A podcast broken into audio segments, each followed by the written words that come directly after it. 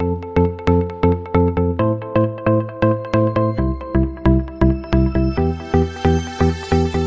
大家好。前阵子熬夜追剧，忍不住吃了太多的宵夜，小肚子都出来了。为了减肥，这一个月以来啊，我是天天去健身房，挥汗如雨。可是今天早上一称体重，才轻了零点二公斤。朋友，你经历过绝望吗？今天啊，要为大家带来这么一个悲伤的事实：光靠运动其实对减肥是没有任何帮助的。科学家 Kevin Hall 告诉我们，没错啊，运动真的能让你长命百岁，吃嘛嘛香。但要说到减肥啊，那还真没他什么事儿。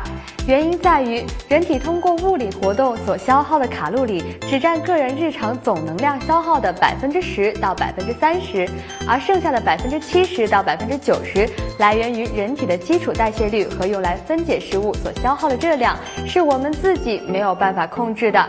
在热量摄入水平维持不变的情况下，一个体重一百八十斤的胖姐，如果坚持每周四天，每天跑一个小时的步，那么一个月下来啊，她最多最多只能瘦四斤，简直是惨绝人寰。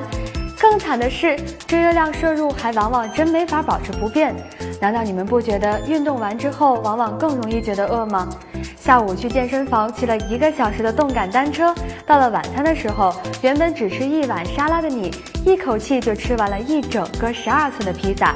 另外，运动完的人啊，往往会不自觉地对自己做出补偿性的行为，比如明明一直以来都是走路上班，但是今天早上跑了步，好累呀，还是打车吧。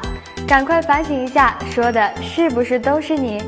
总的来说，运动虽然是我们保持身体健康的最佳途径，但是要想瘦，光迈开腿是没有用的，必须啊得管住你那张总是吃个不停的嘴。